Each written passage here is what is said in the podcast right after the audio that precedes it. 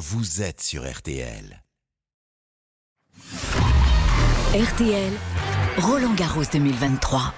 On est heureux de vous retrouver, Henri Lecomte, puisque vous nous avez fait vivre euh, cette, euh, ces 15 jours euh, merveilleux à, à Roland Garros. 23e sacre dans un tournoi du Grand Chelem. Qu'est-ce qu'on doit dire de cet homme? Incroyable, fantastique, une autre planète, quelqu'un qui a qui veut battre ses records, qui veut marquer l'histoire du tennis, non pas certes avec sa personnalité, parce que c'est quelqu'un d'aussi euh, compliqué et on l'a vu qu'il aime bien, euh, voilà, il voudrait être aimé quoi, il Oui. donnerait n'importe quoi pour être aimé. Ah, Vous partez tout de suite dans l'analyse psychologique et j'a- affective, mais c'est ouais, intéressant. Pourquoi? Parce que voilà, c'était quelqu'un que je connais bien Oui. et qu'il, euh, lui, il veut surtout marquer l'histoire avec les records.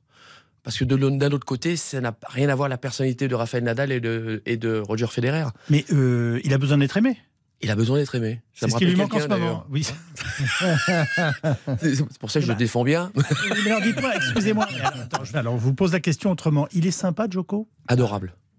Un homme d'une gentillesse, très dur avec ses personnes autour de lui. C'est pour ça, quand il a fait son discours hier, il a dit vraiment. excusé quasiment. excusé quasiment parce que je le connaissant, je peux vous dire que c'est parfois euh, très compliqué. Même Goran Ivanisevic est venu me dire, me dit Henri, je, non, par moi, je crois que j'en peux plus. Et pourtant, euh, Goran, il a du caractère, quoi. hein. Mais qu'est-ce qui fait qu'il soit insupportable au jour le jour pour ses équipes? Alors expliquez-nous. Du coup. parce que bah, il ne lâche rien, c'est tout est organisé, tout est millimétré, tout est fait toute la journée. Le seul, le seul moment où il se- se repose un peu, c'est quand il dort. Et encore, je crois que quand il dort, il réfléchit encore Oui, pour certainement. savoir comment il peut être encore plus performant, encore plus euh, euh, réglé. C'est réglé comme du papier à musique.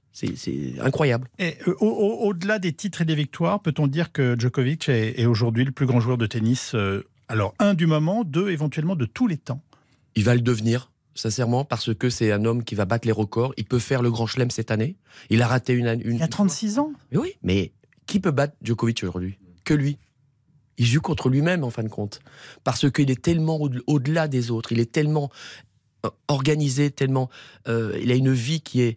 Pour lui, il ne pense qu'à ça, qu'à battre des records. Donc, euh, une année, il a eu la possibilité de pouvoir le faire quand il a perdu contre Stan Wawrinka en finale de Roland Garros, parce qu'il a gagné l'Open d'Australie, finaliste, il perd, et il gagne Wimbledon et l'US Open. Et c'est ce qu'il va faire.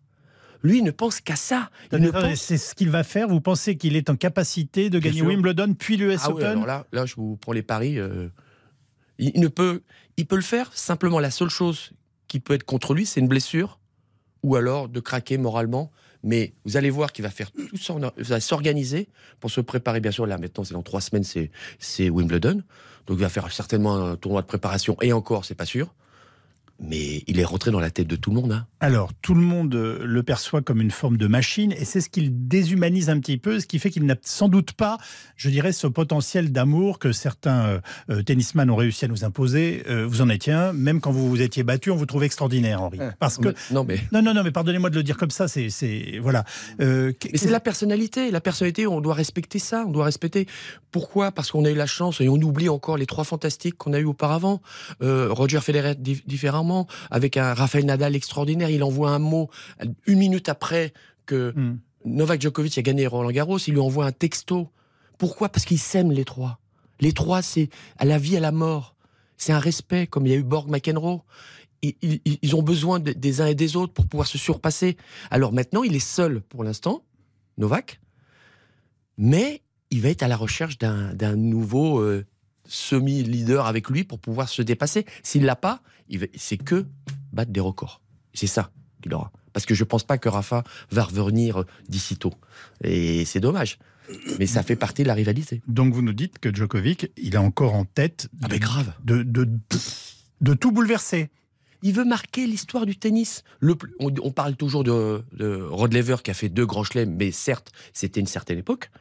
Il n'y en a pas un qui l'a fait encore chez les hommes. Chez les femmes, ça a été Steffi Graf qui a fait les quatre grands chelems plus les Jeux Olympiques, ce qui était magnifique. Il a 23 grands chelems comme Serena Williams. 24, c'est Margaret Court.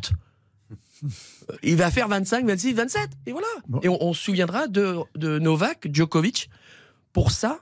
Et il va travailler sur, son, sur sa communication. ça, Alors, je, bah, très bien. Alors, je, je regardais jouer hier et je me disais, qu'est-ce qu'il a encore à améliorer? Vous nous dites uniquement ça comme Ah non, mais il l'a bien fait. Hier, il l'a bien C'est marrant, il a bien fait hier parce qu'il parlait à un Français. Il a réussi à m'émouvoir. Alors, je peux vous dire que pour Oui. M'émeuve, il fallait se lever le matin quand même. Non, non, mais il a été exceptionnel. Il a, il a pas, il a oublié personne.